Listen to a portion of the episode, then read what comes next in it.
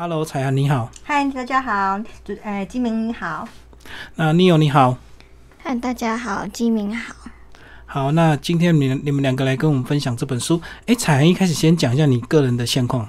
现况，嗯，我就是。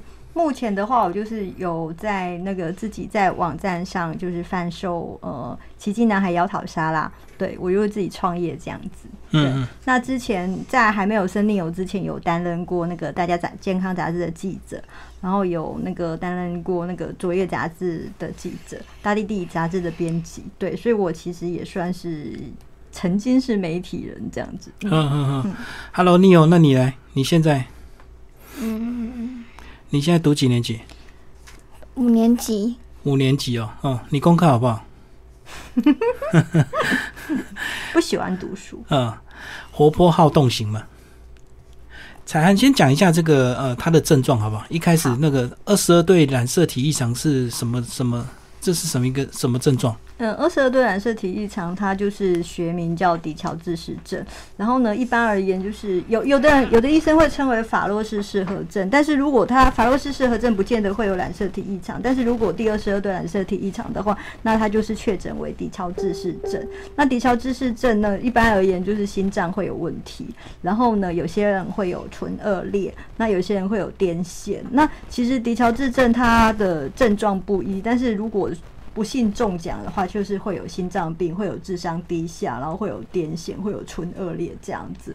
那 n e 其实他很幸运的是，他虽然就是心脏病，可是他就是智商没有低下，然后他也没有唇腭裂，也没有癫痫，然后他就是主要是心脏病。那但是他他心脏病的部分其实还还算蛮严重的，在二十二对染色体异常，我们知道的迪乔治宝宝当中，他算是还心脏比较严重的一个。对，嗯嗯嗯，然后这本书当初是就是在生产它之后呢，遇到这个状况，你才把这个过去你们相处的一些经验把它写下来，是不是？嗯，其实我在怀孕期间，我就一直有在那个呃 Baby Home 网站，然后再写一些那个日记。那只是说，因为我产检过程是正常的，然后只是说没有想到说小孩子一出生就是送到那个新生儿加护病房，对，所以。嗯，后来就是一直陆陆续续住院、出院，心脏病、心脏开心脏，他在台大医院开心脏开刀，然后住院、出院、住院、出院，然后呃，一直到其实就是我那时候就是心情非常的低落，但后来我看了一本书叫《秘密》，然后呃，澳洲的一个作家写的，然后之后就是有发愿，然后也很神奇的，就是我我会去跟人家分享《秘密》的 DVD，我会去买。买蜜月 DVD 送给那个跟我一样是有生到特殊疾病的小朋友的妈妈，然后去跟他们分享。那后来就有人鼓励我把这段心路历程写出来，因为呃他们的说法是说，如果我写出来的话，可以鼓励更多迪乔治症的家长走出那个呃生到寒病儿的那个阴霾。对，可是我后来发现说，就是这本书虽然其实它没有卖的很好，但是。据出版社说的的说法，就是说，只要每一个每多一个迪乔自症的孩子，几乎家长就会去买这本书来看。所以有我曾经遇过有一次见面会，就是就是遇到那个读者，然后他是哭着跟我说，这本书给他很多的方向，然后给他很多的鼓励，然后他他觉得他在他人生就是他最低潮的时候，他看了这本书，他知道他怎么样慢慢走出去那个心情的。那个低落，就是他慢慢的可以找到自己一点信心，然后让他觉得有勇气可以面对未来孩子的一些复健的过程。嗯嗯嗯，你有你有没有看这本书？嗯，你知道你小时候状况这么多？嗯嗯，好，那你小时候有什么状况？除了大便在浴缸里，还有什么？大家都知道。你有什么状况？啊，一条一条自证。然后呢，呃，你知道书写了很多你以前的事情，哎，嗯，对。然后这个当初他确诊的时候，这个呃医生怎么讲？就说他有。他也没有疫情能够走到今天，是不是？对对对，他其实就是其实呃，Neil 他其实他住过蛮多医院的，因为我们那时候在台北长庚出生，就那呃十住院十一，就出出生生出来十一天，医院找不到任何呃，不知道为什么这小孩子会肺积水，就不知为何小孩子会肺积水，然后呼吸窘迫这样。那后来有建议转到同名的林口的医院这样，但是因为我们家就是他爸爸就不放心，所以就后来是转到台大医院，然后就在台大医院呃心脏开刀，然后开了刀又没有矫正，他爸爸又觉得嗯怪怪的，然后我们又把孩子转到那个台北龙总医院，然后在台北龙总医院确定说啊他根本就没有肺动脉可以接，因为那时候其实是就是医生主张是有肺动脉可以接到心脏去，这样子可以做一个心脏的矫正。那后来发现说刀开下去之后才发现，因为他跟我说肺动，他跟我们家家家属说肺动脉吸入法师没办法接回心脏。嗯那后来因为我们觉得奇怪，就把因为那时候台大说要气切，然后我一想，我一因为我跑过健康杂志，我知道哦气切那不是那非常严重的事情，对啊对啊，我觉得很可怕。然后我们就是，其实我跟他爸都觉得不可以气切，千万不可以气切。所以我们后来就是在那个主刀医生出国的时候，去日本的时候，我们就请台北龙总那个那时候其实其实是黄碧桃院长，那时候的中校医院院长叫黄碧涛嗯医师。然后那时候就是有一个名嘴介绍，就许胜梅介绍我呃认识黄碧桃医师，然后黄碧桃医师就是在那个呃开刀的医生就是出国去日本的时候，我们他们从台北龙总派一一辆救护车，然后呢就把他呃紧急就接到台北龙总，然后在台北龙总就是做了那个诶、肺动脉心导管显影剂，然后从属属膝部穿一根管子过去，那里面有显影剂，然后后来。医生就跟我讲说：“哎、妈妈，你看哦，就是显影剂它都没有出流出去，就是都积在那个肺部里面。对然后他就说他根本就没有肺动脉，他说他没有主肺动脉。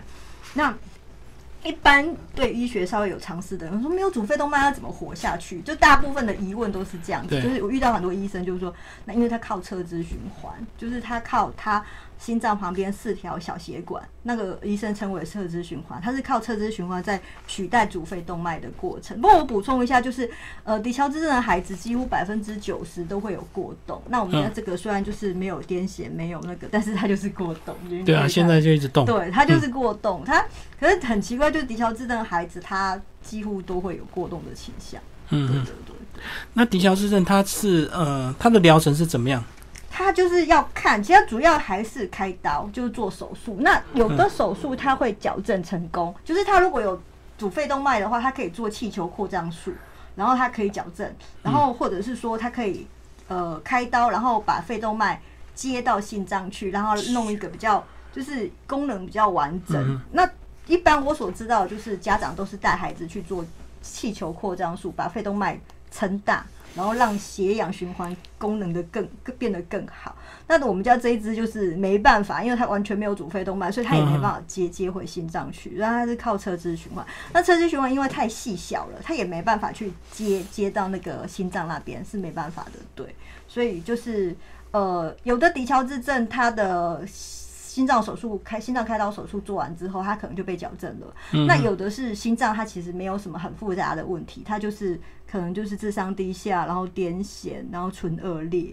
啊，可能我有遇过那种家长他，因为我自己有一个中华民国迪乔兹症关怀协会，嗯那我有遇过家长说他们家小孩子是完全没有心脏的问题，对，那他可能就是智商低下跟那个唇腭裂这样子，就是每一个小朋友的症状其实是不太一样的。可是我们看你有完全没有这些状况啊，没有唇腭裂，也没有智商低下，除了过动而已。他就是过动，但是他其实他他他就是心脏有问题，那其实他也没有唇腭裂，然后他也没有智商低下，然后他也没有癫痫，嗯，对对，然后心脏的话是指不能够激烈运动嘛？他没办法激烈运动，因为他如果一激烈骑脚踏车可以，嗯，对，但是他如果比如说他骑个半个小时，他嘴巴可能就变紫色，我们叫发干，嗯对，他就变紫色，就是指血液没有办法及血时供应。氧对对，因为他平常的血氧，像他呃最近去台大医院，然后测血氧功能，然后护士就会很，其实我们很习惯护士的反应，就说妈妈，他的血氧都这么低吗？对啊，他血氧就是都是七十五、八十五、七十五到八十五，他不会再超过八十五，他血氧。血氧指数就不会超过八十五，所以他们会觉得哈怎么这么低？可是实际上对他而言，其实就是其实就是八十五就是最好的状况。嗯嗯嗯嗯。然后你有预期能够走到今天这么顺利？没有哎、完全没有。就他他每年生日我都很开心，因为我都我都没有预期说，哎、他可以再迎接另外一个生日。就其实你有他在三岁以前，他就被不止一位医生，因为他住过不止一个医院、一间医院，所以比如说亚东啦、亚东医院啦，或者是那种更新医院啊，嗯或者是台大医院、长庚医院、台北龙总医院，尤其是台北龙总医院的医师都觉得他活不过三岁。嗯嗯对对嗯，对对对，可是他快十一岁。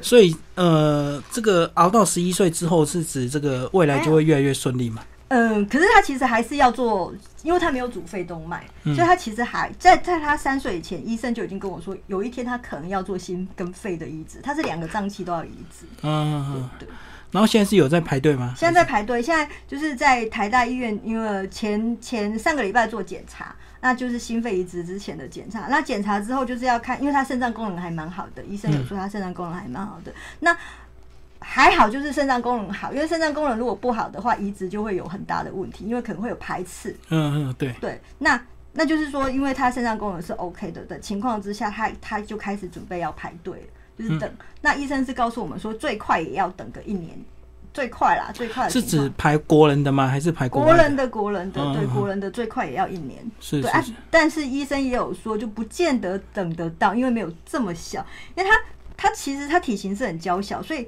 也要找得到这么小的脏器。对对对对。嗯嗯，就是年纪要差不多就对了。呃，不是哦，因为他他其实他的身体的状况其实是比较接近，诶、小学二年级、一年级这样子的 size 大更小大对对，更小更小 size size。嗯，了解了解，嗯。但是从这个过去确诊一直到现在也走了快十年的时间了、那这个十年这个医疗，关于这个这个罕见疾病的医疗有没有一些进步？其实我们一直在等干细胞、哎，我们其实从他在两岁多住那个台北龙总的时候，医生就跟我们讲说，有一天可能等得到干细胞。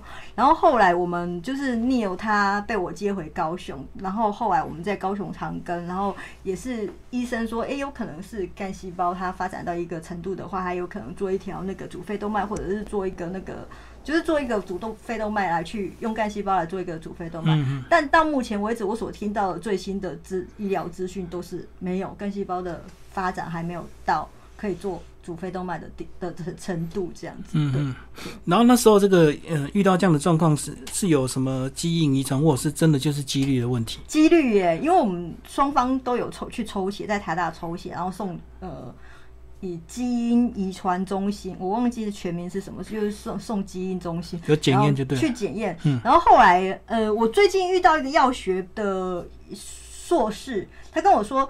这种问题是就基因在覆盖的时候嗯出了状况，那我不太懂那个基因覆盖出了状况，他反正就是说这是几率问题，就是基因在在在在配对的时候出了状况，这样就是不是遗传，因为我们双方都抽了血，然后都确立确定，就是说不是遗传。其实大部分李乔治症我没有听过是遗传的，我知道的都是基因出了问题。对嗯嗯嗯，你有你有没有话要说的？这个每年生日你的礼物是不是特别多？因为妈妈都很怕你这个那个，是不是？所以你你的生日礼物有哪一些？耶，我完你你都收到忘记了？哦，他平常就很多礼物。嗯，有爸爸有买彩色笔给我，还有哪一些？就只有一样而已。你自己有没有想要做未来想要做什么事情？未来对啊，可能有三个哪一哦三个愿望？好，讲一下。建筑师，嗯，还有嘞，然后捷运司机、捷运司机开捷运的。嗯，还有嘞，火车司机，你为什么对这个车子特别有兴趣？因为我家里有一很堆玩具。车子的玩具，所以以后你就想当司机就对了。嗯所以那他学习有没有跟同龄年年龄层比较差不多，还是就会稍微其实是慢一点？落后哎、他其实是落后。但有一次，因为他之前有在服那个施打生长激素的时候，那嗯、呃给我们生长激素的药的那个医师他就说：“哎、你们家这个要不要测一下智商？”然后我就说：“哈，他就是罕见疾病啊！” 我就觉得他测什么智商不需要。然后我可我觉得应该蛮高的，去测一下好不好？就是医生问我说要不要测一下这样。结果嘞，结果他测出来，他就是他是反应是一百一十，然后智商是九十五。那那算蛮高的啊。算蛮高的，对。但就大部分人就觉得说，哎、那功课一定很好，就直觉就是觉得，哎、那功课一定很好，可实际上就是不好。那后来我遇到一个牙医师，就是呃，他们这种小孩必须要看特殊需求者牙医，嗯就不是一般的儿童牙医哦，嗯就特殊需求者牙医。那那个呃，肖思玉医师跟高一个梁医啊，就是他都会去义诊，他告诉我说，妈妈。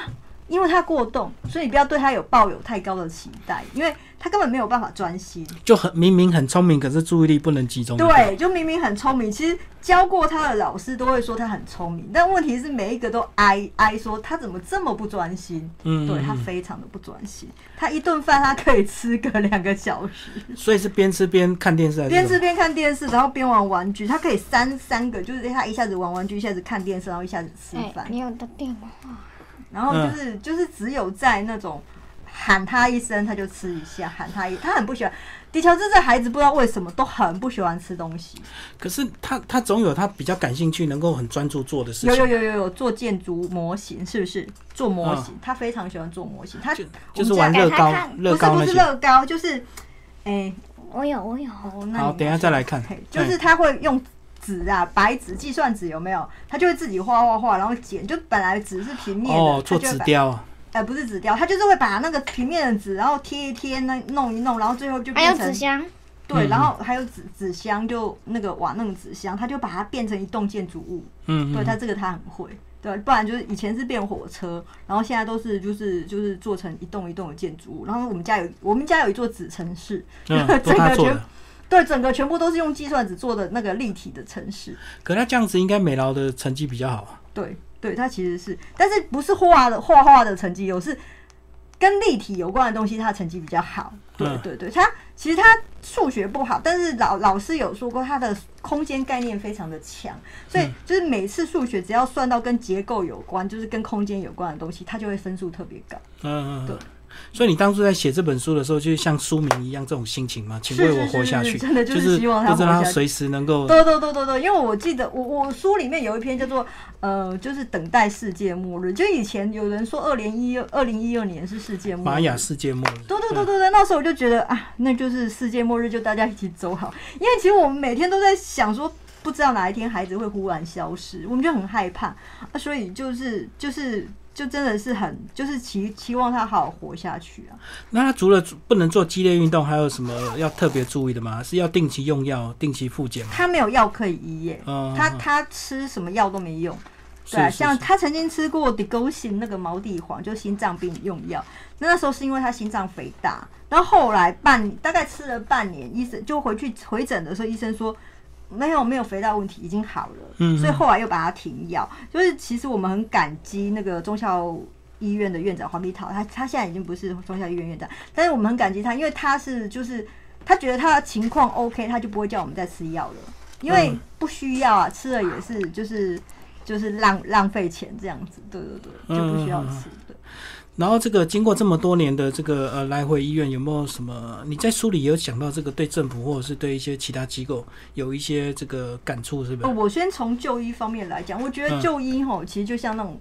你货比三家，我真的觉得大病、小病的话，感冒啊那种，我我觉得就算了。可是如果是大病，像这种心脏病，我真的觉得就是，或者是 cancer，就真的我觉得多比较。你如果 A 医院说你得了 cancer，你一定要到 B 去去看看是不嗯是真的也是 cancer，然后最好还能到 C，就不同的系统，比如说国防有国防的的系统，嗯然后呃。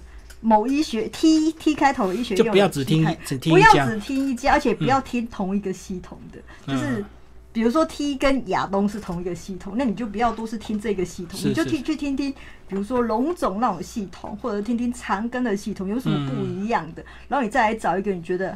很 OK 的医生，但其实我觉得医生是这样子，像我经常就是跟人家推崇那个呃宋文举医师，因为宋文举医师是北龙的医师，然后他他到那个北龙之后，因为之前是被被判定说要期切嘛，可他一到那个宋文举医师那边去，然后他们做一个喉喉头的内视镜检查之后，宋文举医师就说：“妈妈，百分之九十五不用期切。”哇，我们那个整个心吼，就是觉得觉得本来就觉得很恐怖，很嗯对，然后本来觉得很没有什么希望，可是经医师这样子讲之后，我就觉得哇，人生又有希望这样子。可是就是人家说什么身心营、身心营哦，就是我也曾经听过有人说宋医师不好，所以这有的时候就是 幸运吧。我觉得他其实都还蛮幸运，就是因为我他在三岁之前我就拿过七十六张病危通知单，嗯七十六张就是嗯住院、出院、住院、出院，然后医生就是会开病危通知单，然后就说，哎、孩子差不多这样子。对，可是他都躲过，他就他就很神奇的就躲过了。嗯，对嗯对对对对，你有你为什么那么坚强？你知道吗？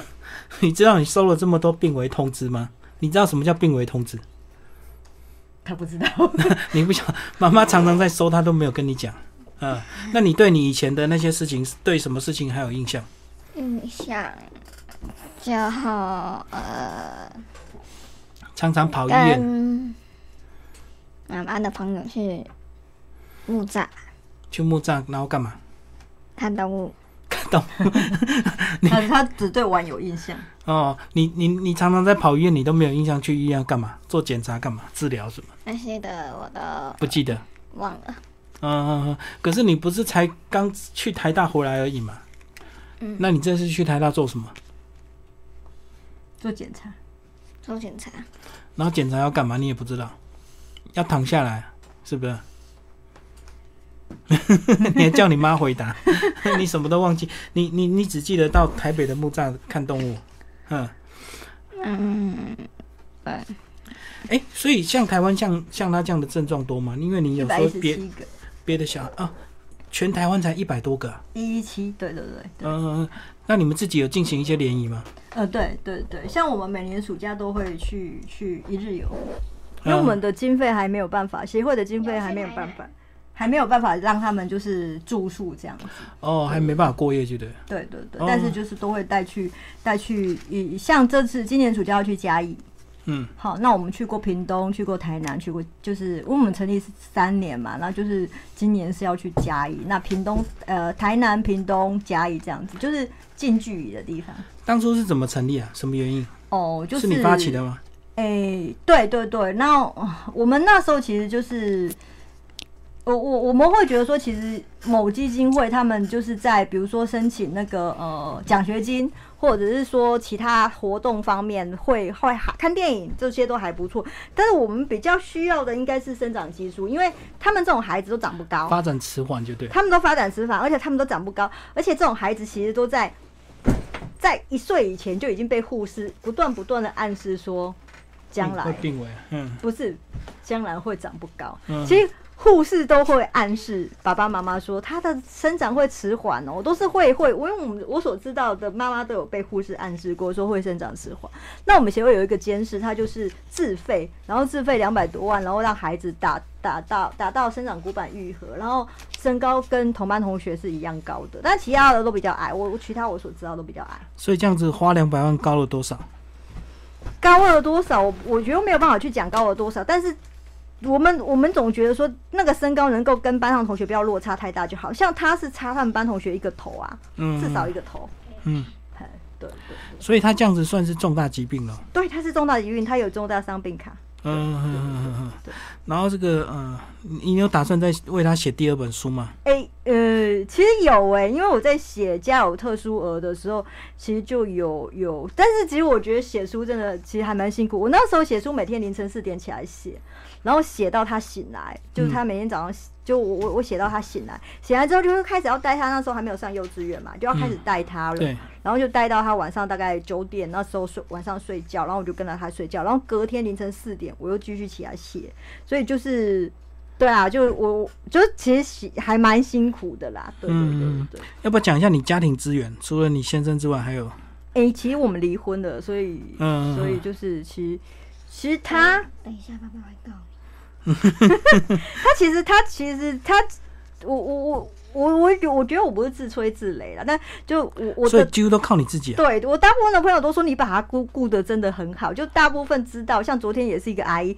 那个 Sandy 是不是讲，就是就一个也是单亲妈妈，然后嗯，你你儿子怎样？就是也是单亲妈妈，但是他就觉得说，哦，我我把一个罕病儿顾得很好，然后我就觉得，哎、还还蛮蛮，就人生当中一个小小的成就吧，就是哎、可以把一个罕见疾病的小孩子顾到，就是我说他很快乐啊。我比如说我送莎拉去冈山，然后带到冈山，他就说冈山妈妈，我们去冈山哪里哪里玩，然后呢，我就真的带他去那个航空，他喜欢飞机，然后我们就去参观飞机，就买了飞机模型，对对对，就是退役的那个飞机在有有展示航空展示馆嘛，对我们对我就带他去，然后他就很开心，所以就是他就说什么以后我们沙拉全全国卖，然后就玩到就是到处玩。到处玩这样子，我就说嗯可以考虑这样。你们冈山不是有一个新的那个什么冈山之眼？你有没有去过？你有没有去很恐怖。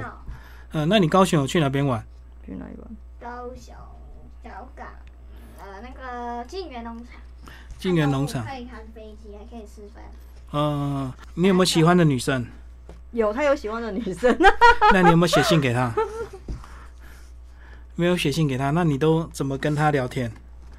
有他住台北，哇，你喜欢的，你们班上同学住台北不是哦，喜欢的女生住台北他喜，欢我闺蜜的女儿。嗯、所以你们每次上台北，你都会去看她，就对了。她这次住院也有来看你，对不对？嗯，对啊，所以你们是好朋友，小时候一起长大。青梅竹马，就对了。嗯，嗯青梅竹马毛利兰，是是是，所以你喜欢看名侦探柯南，哦哦，所以你。你你照顾他这么多年，你觉得最大的这个牺牲是什么？就是工作嘛，就是没有工办法变正常的工作，对对对对对，工作、对。所以你现在就是写稿这样子而已嘛。诶、我现在就写稿，然后自己创业卖沙拉，然后我有主持主，我有主持活动，比如说，嗯、我前不久才主持那个二零一九国际瑜伽日，在圆山饭店，在高雄的圆山饭店，就是就是主持活动啦，或者做一些，比如说帮人家拍微电影这样子，就是我也我会接一些行销的活动，然后当然就是因为其实。我我现在在卖奇迹男孩窈窕沙拉，我在 FB 卖，嗯然后就发现说，哎、这个反应非常的好，然后那真的就是，诶、无心插柳柳成荫吧，因为那个本来是我拿来减肥用的，嗯就是有一天自己调出来的，自己做的。有一天就是有一天跟朋友聚餐，然后呢，他们就是要点餐的时候，我从我包包里面拿一罐沙拉出来，我说这是我今天中午的中餐，就当场就有人把它那那一罐买走了。然后、对，因为我有瘦，我瘦下来了，然后。他们就说不能你一个人瘦，然后就一直怂恿我要叫我赶快出来卖，然后我就说哦好吧，那就那就应观众要求，然后就就了玩到对对就就就出来卖可。是我看你这个玻璃瓶很难寄啊，你都是直接亲自送啊。呃，我我现在在谈物流，现在就是要跟那个呃，诶、f o o Panda，然后 Uber Eat，Uber Eat 的业务已经就是已经在在准备要跟我聊，然后今天有跟一个就是做呃线上购物的一个平台，对对对，哦，所以你这样子还真的要嗯资金要啊要。还是还是要准备一些，因为他如果以后要移植器官，也是要都要自费嘛。诶、呃，对，那一般而言就是就是健保有给付，那超出超过的部分，比如嗯说我们最近住台大医院一个晚上就住了快两万五。对。对对对，就二二二四二四，对啊，就就就对，那已经是健保的情况之下，还是这个，就是我们我们要有要有一些钱应付他将来的医疗费用。就是住一个晚上的全部的这样检查，这个医疗费你就自己再花了两万多。对对对，因为主要是检查，检查贵，因为他有做核磁共振，嗯嗯嗯。对对对，然后去对他有做核磁共振，然后做哎。电脑断层，电脑断层，做心脏电脑断层。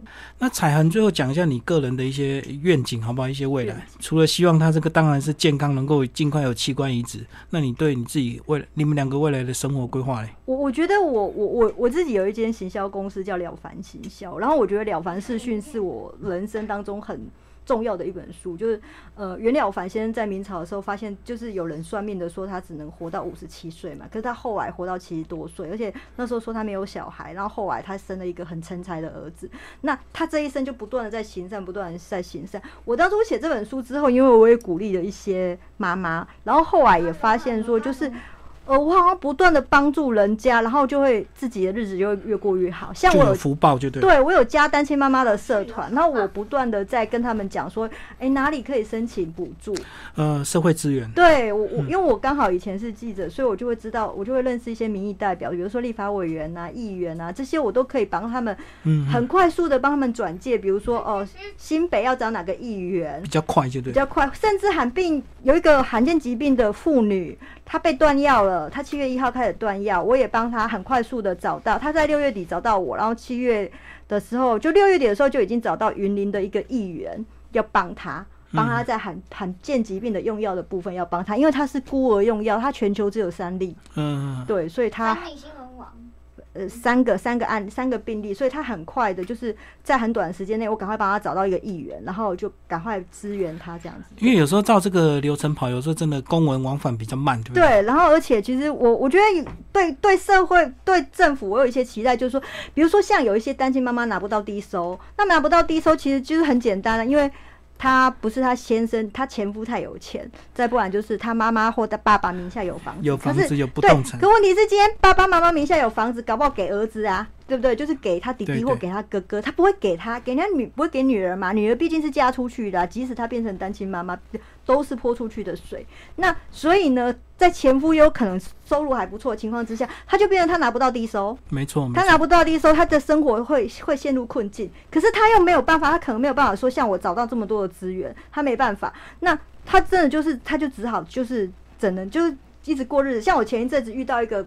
被在八德路，高雄市八德路，然后复兴路交叉路口被撞的一个妇女，然后我看完新闻，我就去问我学长说，哦，她在哪一间医院住院，我要去看她，我要去捐钱。然后后来因为警方侦查不公开，没有告诉我哪间医院，嗯但是因为我透过那个对新闻的了解，我就到八德路那个复兴路交叉口，再找到肉圆店，然后就去肉肉圆店里面去问，啊，问到了就知道说，哦，呃，这个妈妈现在在哪？嗯这需要就是有对状况。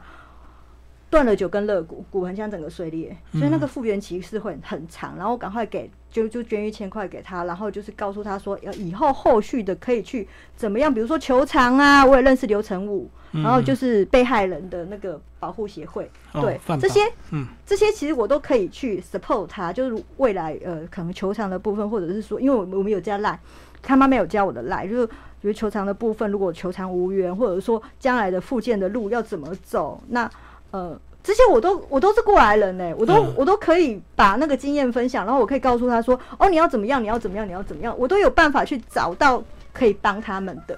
那我觉得我不知道为什么，就是越帮人家，然后自己觉得运气就会越来越好，越来越好。嗯包括我在创业上，我今天来这录这个节目，我都看到一个 idea，就我刚好去金站，然后楼下看到一个 idea，说，哎、这以后如果开实体店面的话，我我就是要这样子陈设，就是这样子弄，就。就忽然之间如有神助这样，可是我都觉得说啊，还有我天天念金刚经，然后因为我我以前有失眠，然后我是靠着念金刚经，每天念金刚经，每天念金刚经，把失眠完全不药而愈哦。我没有吃安眠药，然后、呃，我我我我们家附近的超商其实都知道，说我有时候半夜会去买酒来喝，一个人喝闷酒，一个就是没有没有，其实我只要让自己睡，凌晨三点啊，凌晨三点就会看到我去买酒喝，然后啊你又失眠了，他们就很习惯啊你又失眠，就喝酒之后比较好睡。对，然后就是要把自己灌醉。那从啤酒喝喝喝到喝烈酒，嗯对。可是后来很神奇，就是靠金刚经。我每天早上练金刚经，然后念完金刚经，我不知道为什么就很好睡。每天到九点十点，他都知道。每每天到十点，妈妈也妈妈眼睛也平妈。妈就躺平了，对，就会睡着。然后我还在看电视、滑手，那你会不会念《金刚经》？你天天听你妈妈念，你会不会念？然后然后念那个你会念什么？你只会看柯南。你会念心经啊？你会、嗯你不是会念心经？啊，有一些我记不起来。他他有他有在，就是他有在听心经，可是他有一些他没有他没有像我一样背起来啊。我心经嗯是整个都背起来，对，嗯其实宗教的力量给我蛮大的一个慰藉，然后也给我一个很神奇的一种无形的力量，好像就是加注在我的身上这样子。所以你从什么时候才感觉说这个上天真的是给你考验，然后让你能够有这样的经验去帮助更多人？其实这很神奇耶！就其实我从小到大都被人家说我带天命，可是我是那种很铁齿的人，我死都不信邪。然后在我十七岁的时候念佛光山普门中学，呃，不是佛光山丛林学院，十七岁那时候就是还没有谈恋爱就去念的佛光山的普那个丛林学院，然后就师傅就说。哎、你现在要接佛光佛佛光山佛教青年团第一届的团长，可我会害怕，你知道吗？我觉得，哎、他们一些学姐都念的比我久，为什么他们不去接？就是你没有找别人，你找我接，我害怕。你那么年轻啊，嗯，然后后来我就休学，我就从佛光山休学，因为我我我我我用休学来表达我不愿意接这个逃避。逃避，对，其实就是逃避，就就是不愿意接这个位置。可后来到了这这这几年来，就是因为我我在我儿子快要就医生说可以准备棺材的时候，我去行天宫发了一个大愿。这就是为什么会成立中华民国迪桥之证关怀协会，这是一个契机啊。就是说，后来慢慢慢慢的就变成一个协会。可是，在那之前，我是说我要照顾全中华民国所有迪桥之证的孩子，我有发这样一个愿。诶、他很神奇哦。那时候本来是住院，然后连续高烧四十一度九天，第九天我跑去行天宫跪下，我跟恩主公说：“恩主公，你你你你要我做什么事情，我全部都答应。”因为那时候跪下就是哭，然后忏悔说：“哦，我知道我好像要做一些什么事情，但是我没有去做，就是跟神明忏悔说，我好像有。”没有做到，没有没有未尽的责任。好，我你现在要我做什么事情？我那时候就跟恩主公讲说，你现在要我做什么事情，我做，我我二话不说，我一定做。你只要让他活下来，只要让他活下来，很神奇。然后没多久就出院了，然后他长了、多长了一条那个，他他侧支循环嘛，多长了一条。我记得那时候我没有跟黄碧桃院长讲，是因为我觉得他，我记得他好像是基督教还是天主教，忘记。哦对对对，我没有跟他讲，但我心里知道啊，这就是恩主公显灵，因为黄碧桃院长在检查的时候发现啊。它竟然多长了一条主主那个侧支循环，多长了一条，而且是比较粗、比较粗的侧支循环。医生有吓一跳，但我心里就知道，其实我没有宗教信仰的人，我心里就知道啊，这是恩主公显灵。我后来有去行天宫，就对所有行天宫的那个信众说。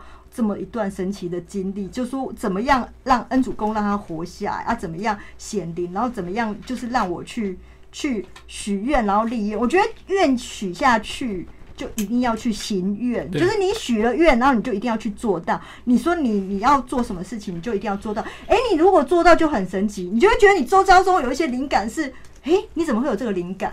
对嗯对对对对，感应很多就对。对，然后要帮人哈。如果你现在心里想说我要帮他，那要怎么办？怎么办？可没多久你会知道要怎么帮他。嗯，嗯对，这很神奇。对，你有你有没有话要跟你妈妈说的？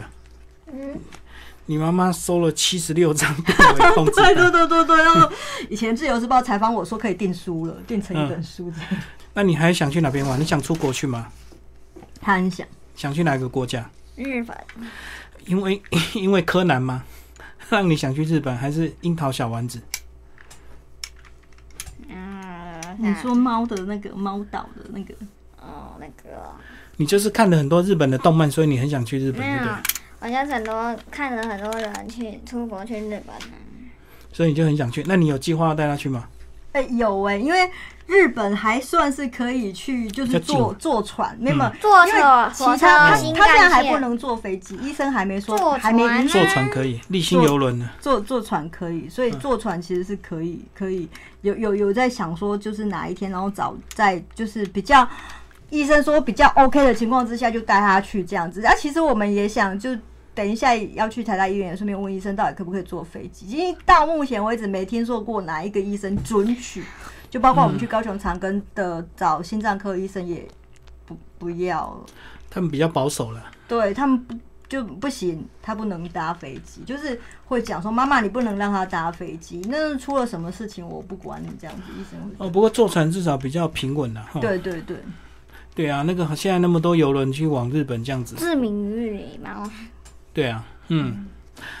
啊，最后彩安有没有一些怒话想要对社会大众讲嗯，我我我觉得我不断的会跟周遭的朋友讲，如果说真的遇到人生，我也不是在传教，那当然如果能练心经或金刚经是很好。那如果不行的话，你就是像袁袁了明朝的袁了凡，他就不断的行善。但是行善有时候他们说很难，还是怎么样？比如说有的人会跟我讲说他很穷，单亲妈妈很穷，我不用啊。我有时候摩托车骑在路上看到一个妈妈，她包背着用包巾包着一个婴儿，然后刚好天老天就是那时候下雨嘛，对不对？我可能就摩托车停下来停红灯的时候，我就从我的那个机车行李置物箱里面拿一个雨衣，说：“哎、这个你帮呃小朋友嗯，盖上去。”这小小的事情哦，只是一件雨衣，可其实这是一个小小的善善行，不是吗？嗯所以我觉得周遭，比如说我看到做资源回收的，我就会或者是街友，我就会就会拿个一两百块给他，这都是小小的，可是其实我们都可以做得到的。对啊，可是你就会觉得福气会越来越好，就是你的运气呀，就会觉得哎。诶忽不知道为什么忽然之间就会很幸运这样子，可是这其实我我觉得就是要袁小凡先生所讲的，就是你在不断的累积福报，不断的累积福嗯对对报，对对对，嗯嗯，希望所以你自己感受很深就。我感受很深，然后我也希望大家都能愿意去替自己累积福报。嗯，好，谢谢我们这本书的作者刘彩涵，《孩子，请为我活下去》以及他的这个 Neo，好，谢谢大家。谢谢。